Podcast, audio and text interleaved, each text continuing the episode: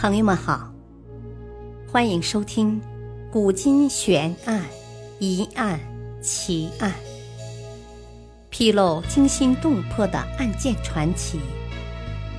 作者：李晓东，播讲：汉月。第十七章：朝代风气大案，解密中国历朝历代变迁。发掘历史背后的史实真相。文景之治，在危机中寻找转机。汉文帝刘恒于公元前一百八十年以藩王身份继承大统，与其说他撞了大运，碰上千年等一回的喜事，不如说他接手了一份苦命的差事。因为此时的汉帝国与身心疲倦、重病缠身之人毫无区别。那么，在这样内忧外患、充满危机的情况下，汉朝又是怎样在短短的时间里情况好转，甚至逐渐走向繁盛，最终出现了文景之治呢？自高祖登位到太尉周勃。丞相陈平等人歼灭吕氏，近二十三年的时光，刘邦与吕后总以巩固新朝代为前提，甚至诛杀功臣，不择手段。吕后以女主专政，以吕产为相国，吕禄为上将军，吕氏封有三王，引起朝内大臣和朝外诸王嫉妒，酿成诸吕之乱。帝国动荡飘摇，物价飞涨。刘邦时期，一担米的价格是万钱，一百二十斤大米需要两千元人民币，购买一匹马则需要一百两黄金，其价值比现在的旗舰级斯巴鲁轿车还要贵上几倍。同时，商人投机倒把行为也十分严重，工商秩序混乱是汉初的顽疾。同样，在刘邦时期，人相食，死者过半，多数百姓居者无其屋，耕者无其田，失业又失家，领不到政府救济金，只得成群结伙的四处流浪，造成了最令帝国头疼的社会问题——流民。流民众多，大税户少，国库空虚，国家疲弊。这一状况到吕雉时代并没有发生根本转变。当然，造成这个问题的还另有原因。分封异姓功臣为王者七国，同姓子弟为王者九国，又有侯国一百余，封侯只十亿，不理民政；王国则俨然独立。这些大大小小的诸侯国。皆被封王视作私有财产，故而尽心经营，千方百计的壮大国力，而对中央政府只是每年象征性的交点保护费。当时王侯兼富者以吴王刘濞为最，他左有铜山之变，可以肆意铸钱；右有东海之力，可以逐水为盐。依靠着如此雄厚的国力，刘濞的内心势必每天都在发生着微妙的变化。侯国经济发达，中央财政见肘，也就是说，部门经理比董事长拿的年薪还要多。刘邦、惠帝、吕后及中央高管厉行节俭，粗衣淡饭，实则是国家没钱，不得已而为之。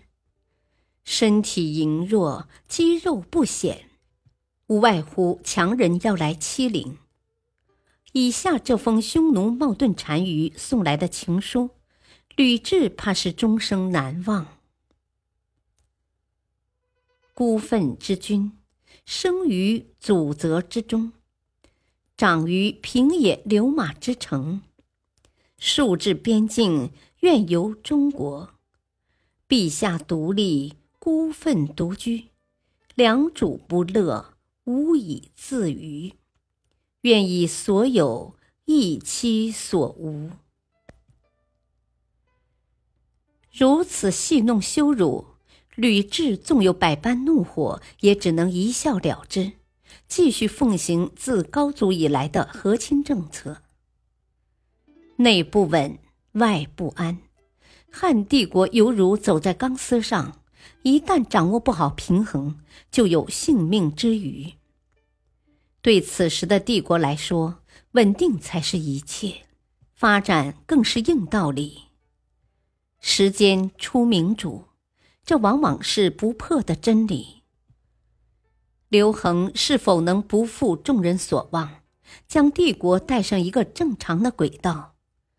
事实上，在其登位之初，即便是拥立他的大臣，心中也没底。以外藩身份而入大内，刘恒的内心最初肯定是有一丝惶恐的。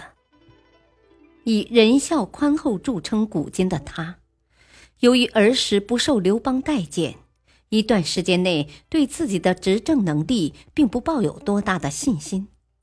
作为金字塔顶端的人物，他只能在承认现有局面的前提下，舒缓矛盾双方的情绪，力求一个相对平缓的态势。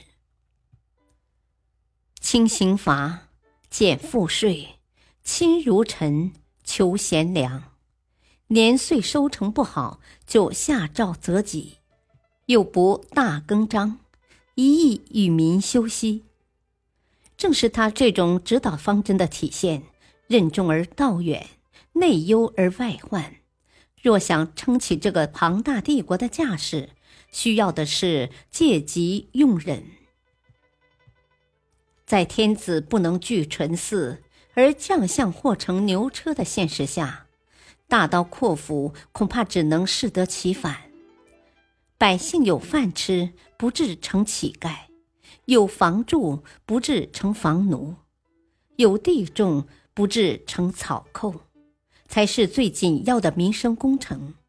而对那些日益做大、越来越不懂规矩的诸侯王，暂且姑息时日。公元前一百七十八年，刘恒下诏，除田租税之半，也就是将耕地的租金从十五税一改为三十税一。这个政策在公元前一百六十八年又实施了一次。也许觉得这样的力度还远远不能给百姓带来实惠。第二年，刘恒干脆下诏。将田租全部免去，虽然不久又恢复三十岁一的租金，但显然刘恒和他的帝国已经向天下昭示了一种决心。这种决心在他登基三个月后，成为一种不可动摇的治国理念。帝王时代，正规化不仅是民生安定，更是神圣君权的凸显。鸽子的羽翼丰满了，也要向秃鹰展示自己的强硬。公元前一百六十四年，齐王刘泽死，无子继位。刘恒以齐国开刀，将其分为六国。同年，封淮南王刘长的三子刘安、刘伯、刘赐为淮南王、衡山王、庐江王。实际上，将淮南国一分为三，削弱了侯国的实力。虽然诸侯做大的局面未有根本的改变，但至少在一定层面上创造出了安定与发展的模样。据《汉书·识货志》记载：“京师之前累巨万，贯朽而不可教。”太仓之粟，沉沉相因；充溢禄积于外，至腐败不可食。国库里的钱多得数以万计，用来串起铜钱的绳子已经断了。国家粮仓里的粮食多得连粮库都存不住了，新粮下面压着旧粮，有些粮食已经腐败的无法食用。若将帝国形容为企业，那么在刘恒之前，刘氏企业无疑即将破产。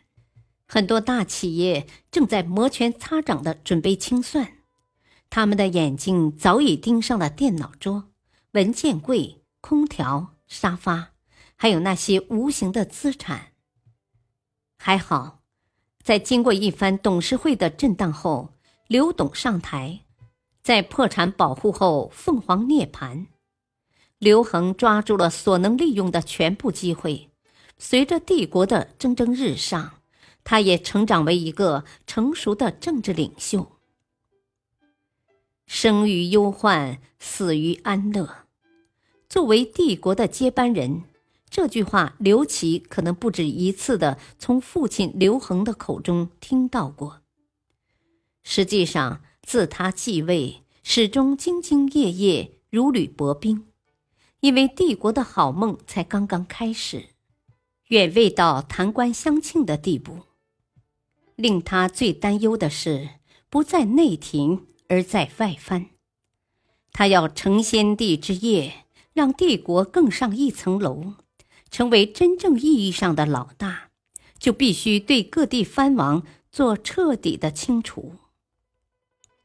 御史大夫相当于现在的第一副总理，晁错的一句“今削之亦反，不削亦反，削之其反急或小，不削之其反持或大”，更让刘启意识到，对诸侯王开刀是必然而迟早的事。只是令他没有想到的是。自己只是割了对方几块肉，他们就哇哇乱叫的反抗起来。这就是发生于公元前一百五十四年的七王之乱。这起事件是文景之治阶段里最重要的一个变动。刘启虽然在前期犯了一些低级错误，但很快就盛名起来。事件的结果。先朝宿将刘亚夫的指挥得当，不出三月而事平，七王皆死，守侍者妻子入宫为奴。这时汉朝同姓子弟的王国，或国除改为郡县，或被分裂为小王国，其官僚亦由朝廷派遣。一到汉武帝初年，残存的王国就更有名无实。汉朝实际已恢复秦朝全面郡县的体制。汉景帝刘启不仅为自己扫除了执政的障碍，也为自己儿子扫除了欲与天下的障碍。武帝的成功，很大程度上是祖父与父亲给他接手的帝国打下了良好的基础。比起刘恒当初的境遇，刘彻无疑是个幸运儿。历史话外音：文帝与景帝父子两代，既要面对老一辈留下来的顽疾，又要处理时下的难题。然而，终究以三十九年的努力，将刘氏企业带出困境，迎来希望。这不免让人想起一句话，即所有的成功都不是偶然的。感谢收听，再会。